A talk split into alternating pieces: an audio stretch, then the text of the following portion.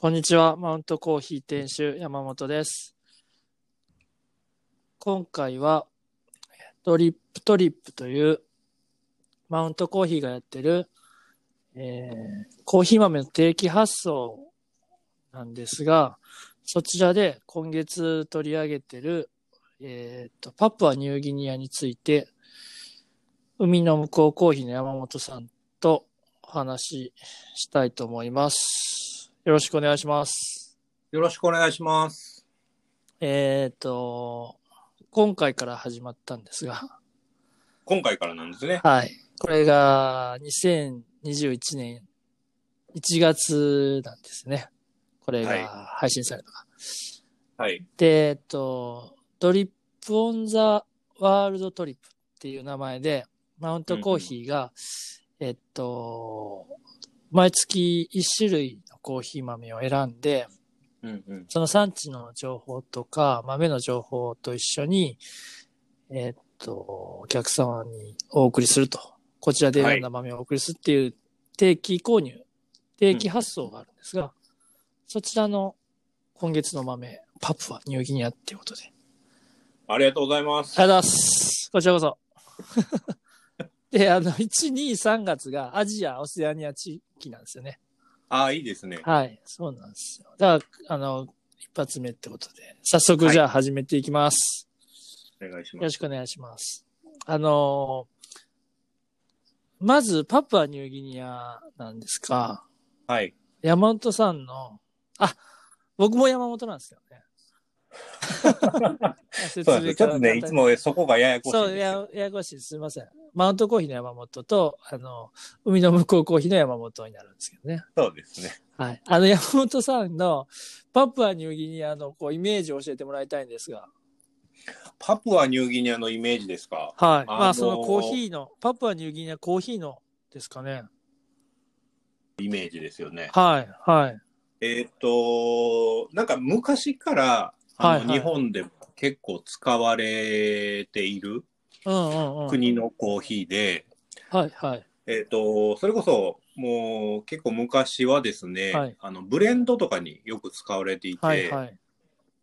で、あの、まあ、いわゆるこう、ストレートと言われるはい。コーヒーではあまり見かけないはいはい。コーヒーだったんですよ。はいはい。あシングルって言われるやつですね、今では。そうですね。シングルオリジンなんて言われてますストレートとか、昔は。はい。そうです、そうです。うんうんうんそれが全くなくへて、え。で、まあ、ただやっぱりこう、ブレンドで使うっていうぐらいですから、かなりの数量は、あの、輸入されていてですね。そうなんですか。へそうなんです。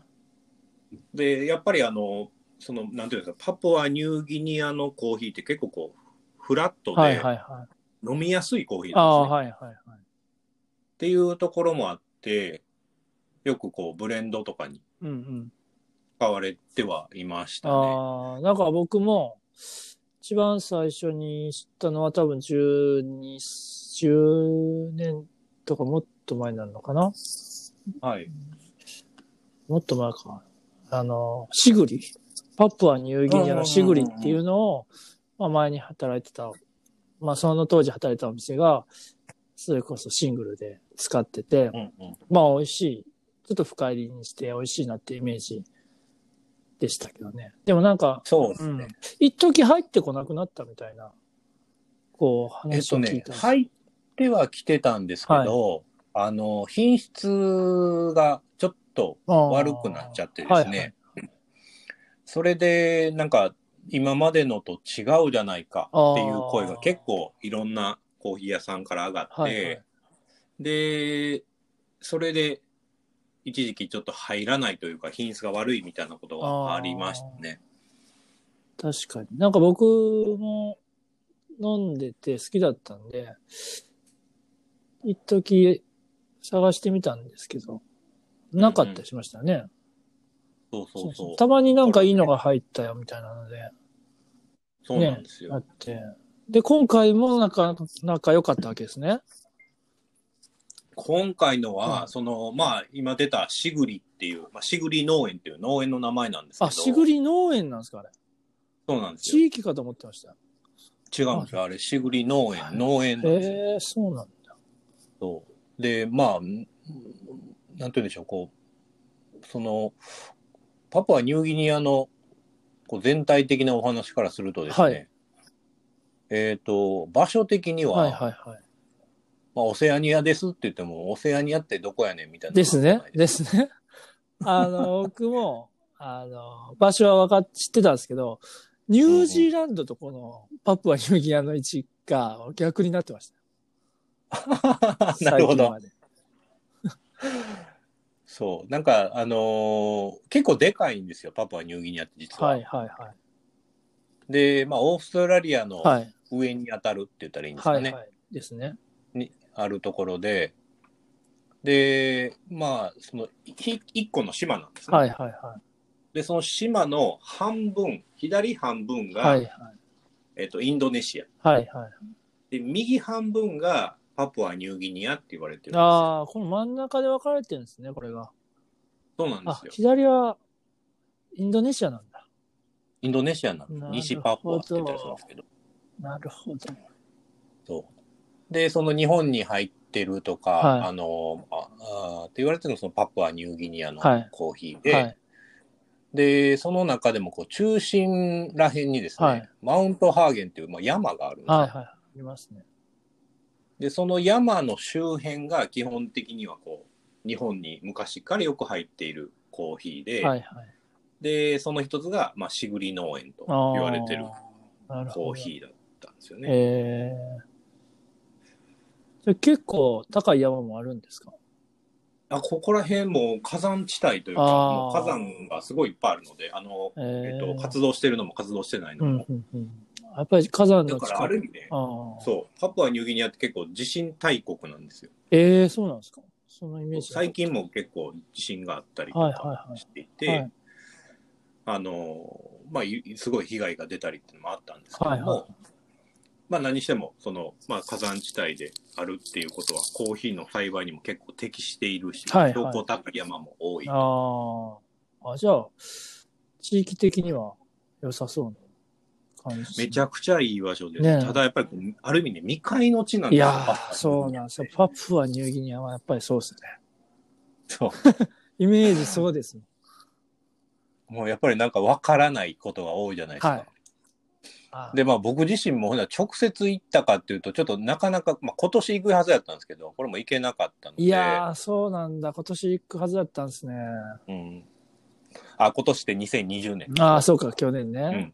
はい、で、行くはずやったんですけど、ちょっと行けない、行けなくて、はいまあまあ、そういう中でも、ちょっとやっぱ美味しい豆入れたいなと思っていて、で、まあこのしぐり農園とか、はい。あの、もう一つはね、近田農園っていうふうな言われるところが、その農園の近くにあって、はい。まあそういった地域が日本、あ農園が日本では有名だったんで、もっと違うものをちょっと、やりたい。はい。はい。というのをいろいろと思っていてですね、はいやっぱり産地、そのマウントハーゲンっていうまあ山、うんまあこの山の近くじゃなくて、もう一個違うなんか産地に、うんうん。えー探してみようとはいはい。いうふうなので探して、で、まあ今回がコルブラン農園というはいはものなんですけども、はこの山から東にい。はい。200、300キロぐらいはいはいはい。行ったところにある、まあ農園なんですね。はいはい。で、そこのやつをちょっと、じゃあサンプル、あの農園からうんうん。もらって、うんで、飲んでみたら、もうやたら美味しくて、えなんか今までのその、なんか飲みやすい、ー。はいはいはい。軽いうんうんうん。パプアニューギニアのコーヒーというイメージから、うん。もうすごいこう華やかで、あーもうすごい甘みが強くて、はいっていうコーヒー、うんうんうんこんな美味しいんや、パプアニューギニアっていうえふうに思わせてくれたー。なるほどいやですね。そういう話聞きましたよ。いや、これはすごいぞっていうので、うんうんうんすぐに、うん。あの、まあ、輸入してですね、うんうん。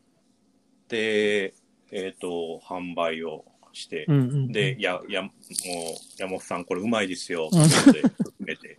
ね で、まあ、あの今回、はい。ドリップトリップのはい。一発で一つの、すね。はい、なったのはめっちゃ嬉しいです。いえ、嬉しい、そう言ってもらえると。いや、そうなんですよ。なんか、僕もパプアニューギニアね、あの、コーヒーもさることながらですね、パプアニューギニア自体にめちゃめちゃ興味ありますよね。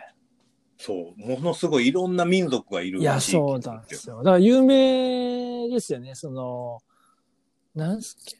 人食い族みたいなしたっけ？あ そうそうそう。そういうのも有名ですよね。いいました。いや、そうですね。うん。だ本当にもうよくわかんないいろんな民族があって、で僕が聞いた話だと、その商社とかも、商社の人とかも、もう危険すぎて女性の人は割と行くの、駐在員は難しいみたいな感じで。男しかいないみたいそうですね。な。はい。そういうのあったと思います。で、今まで結構その、まあ安全とまで言わないですけど、うんうんうんと、その、首都、はいポートモモレスビーって言うんですけど、うん。はい。その地域とかは全然安全やし、あそうなんですね。そう。で、まあ産地の方に行ってうも、んうん。あのー基本的には、まあ変なことしなければ、ああ、なるほどね。ああのー 安全なのは安全なので、いや、すごい行きたいんですよ。でね、言語が、はいはい。まあ基本的に英語なんですよ。あの、イギリス領だったので。あ、イギリス領だったんですね、もともと。そへえ。う。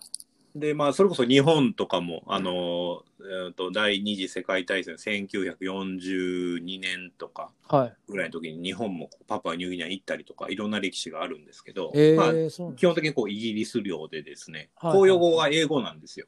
あ、そうなんですね。だから英語通じるんですね。ああ、なるほど。行きやすい。はただこう、英語もですね、あの、うんうんちょっと変わってて、あ、はあ、言うたら民族めっちゃいるじゃないですか。はいはいはいで、それぞれの民族が喋ってる言葉と、はい。英語がくっついて、はい。はい。あの、よくこう、この地域だけじゃなくて、この、ほ他の国、はい近隣諸国も含めて、はい。こう、ピジン語って言われてるえ？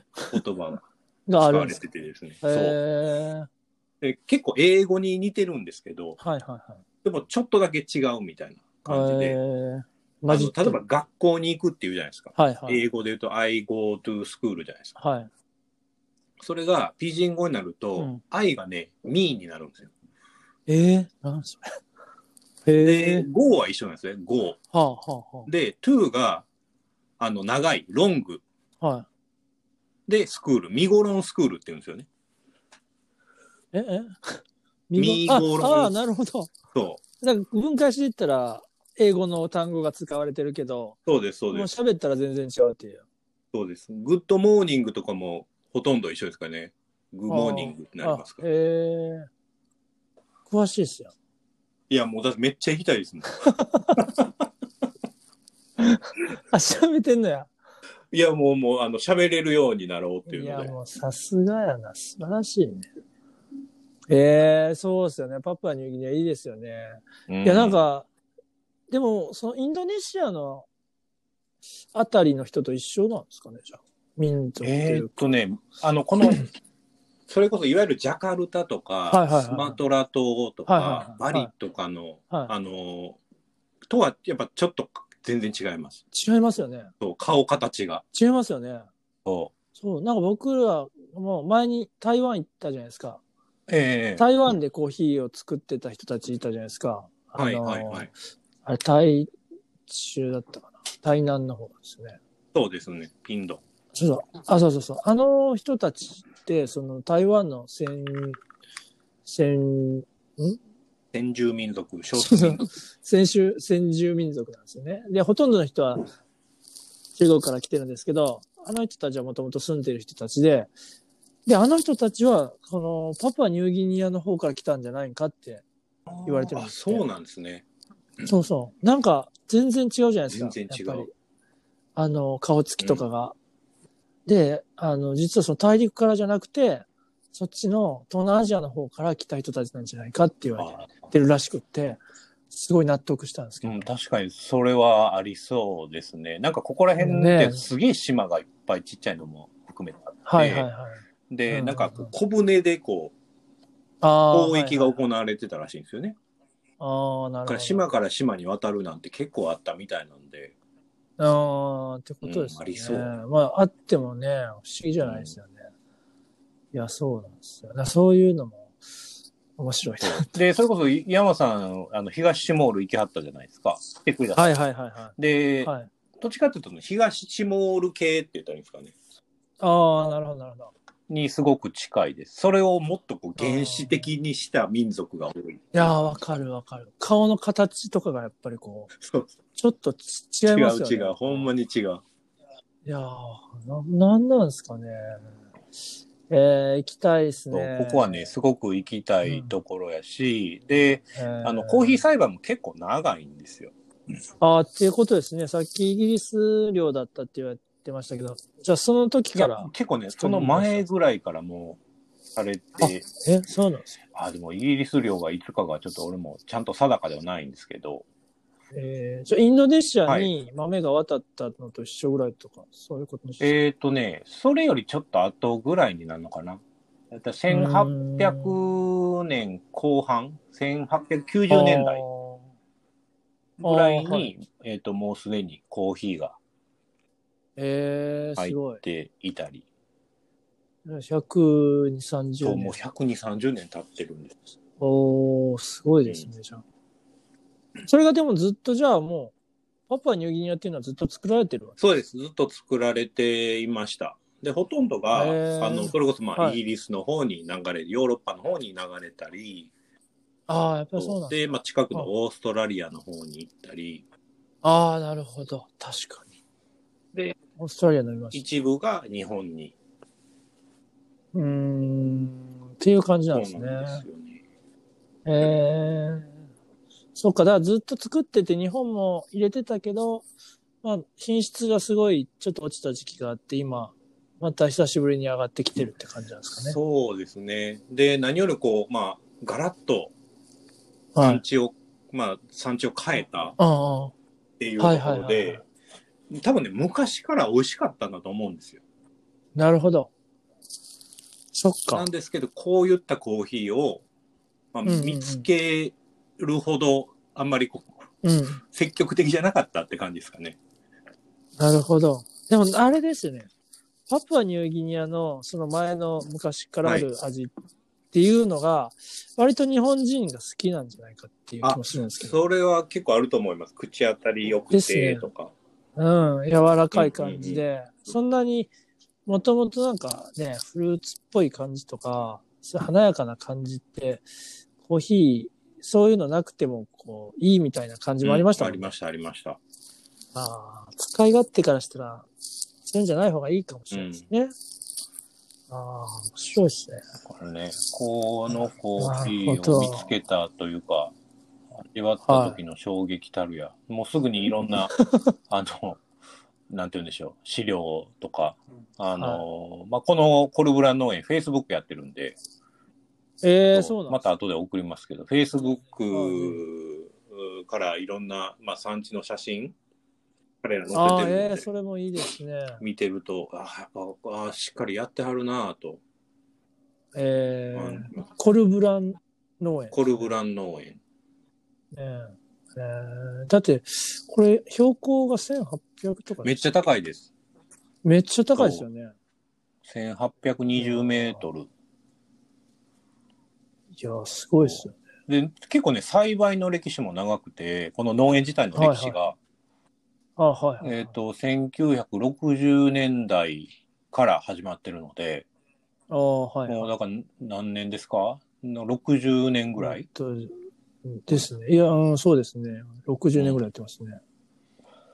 えーやってるから面白いなが歴史もあって、言うたら、まあ歴史があるってことはコーヒー栽培に関してましそんだけの信頼と実績があるので、うこう、ん。まあ、すごい信用できるんですよね。お取引をすることに。えー、なるほど。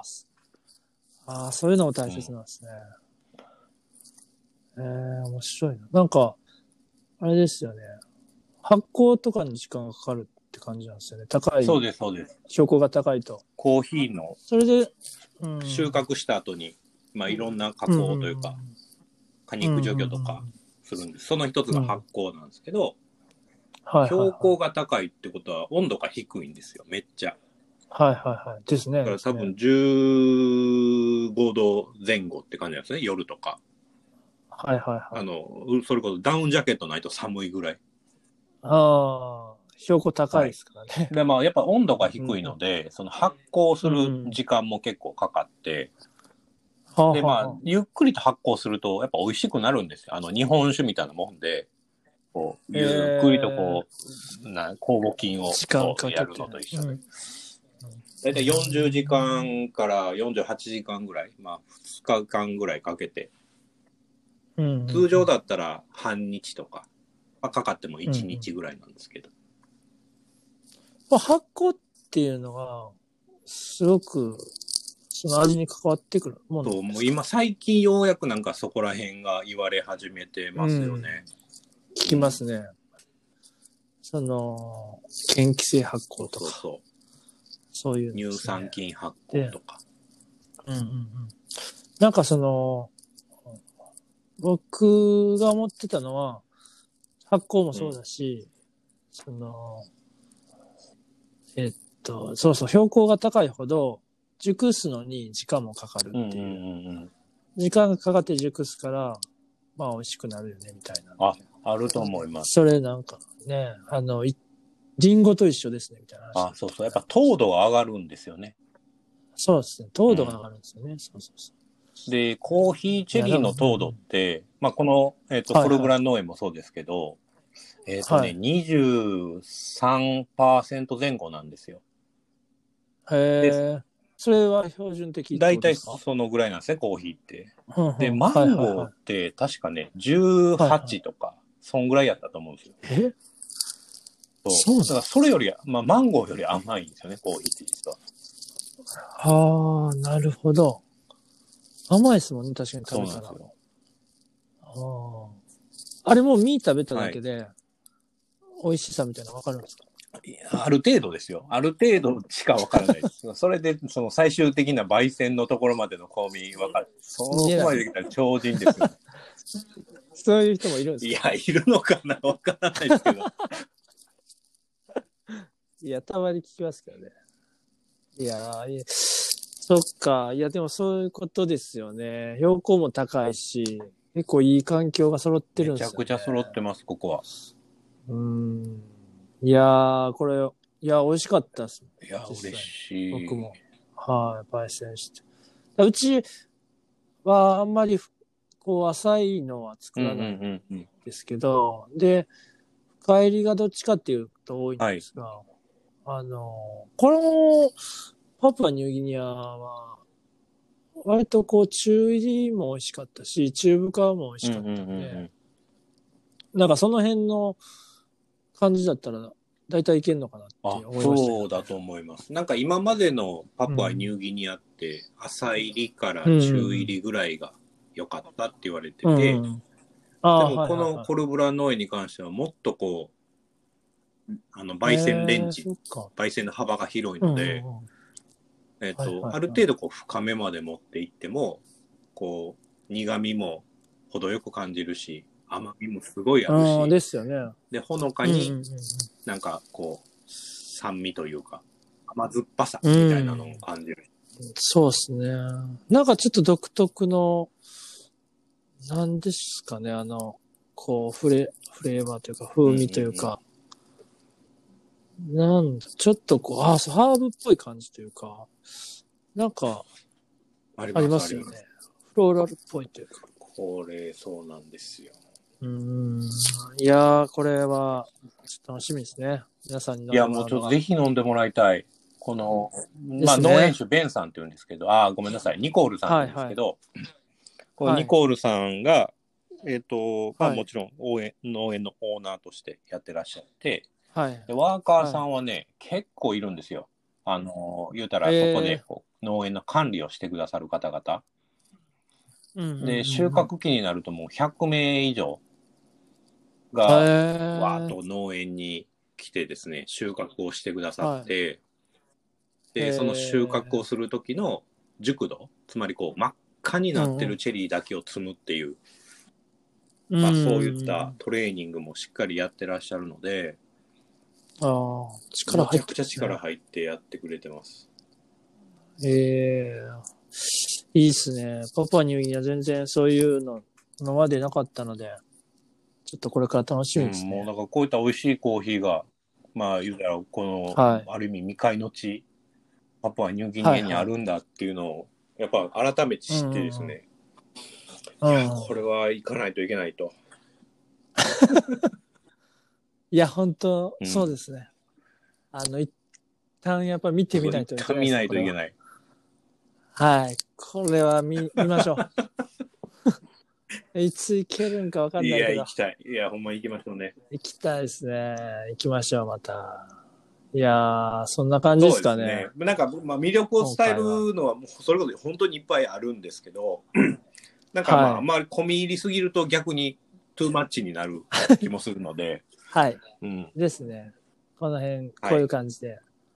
はい。なんかあのーまあ、今回から、ちょっと毎回、毎月ごとに豆をこういうふうに、二人で、ちょっとお話ししながら、いろいろ紹介できたらなと思ってそうま。ですすね。で、はい。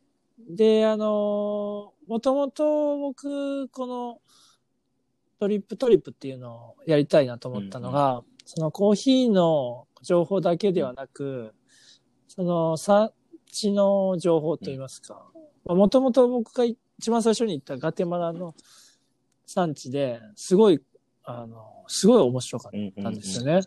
そのコーヒーの情報は知ってたけど、実際にこう、コーヒー農園に行って、こう、さっきも言われてた、こう、ワーカーさんというか、コーヒーをピックする人たちを見て、コーヒーを、農園の管理してる人たちとか、あとはなんかその、管理してる人と働いてる人たちの関係とか、その、その国でコーヒーがどういうふうに役割を持ってるのかとかを、こう見ると、そのより、まあその時はガテマラだったんですけど、ガテマラのことがわかるようになっうんうんたんですよね。で、なんかそういうのを、こう、コーヒーと一緒に、こう少しでも伝えれればなと思って、産地のことをこう、いろんなことを、まあ山本さんとかにも聞きながら、やっていきたいなと思って。なんかこう、あれですよね。自分がそんなにまだ行ったことがないので、山本さんは割といいろんなとこ行かれてるじゃないですか。だからそういう話もまた聞けたらなとそう思ってですねおります。。いろんな、なんかコはいーヒーにまつわる、いろんな文化的なはいお話というか、文化的背景みたいなところとかも話していけれると。うん。ああ、いいですね。。あのー最終的になんかその、産地の人とかにも、あのああ、聞けたらいいですね。ね。あとは産地からあ、いすね。今、コルブラン農園に来てます。いや、もうそれいいですね。あーすごい広がる。広がりますよ、これは。そうですね。いや、じゃあそういう感じで、はい。これからもはい、よろしくおよろしくお願いします。願いします。はい。今回はありがとうございまし。た。はい。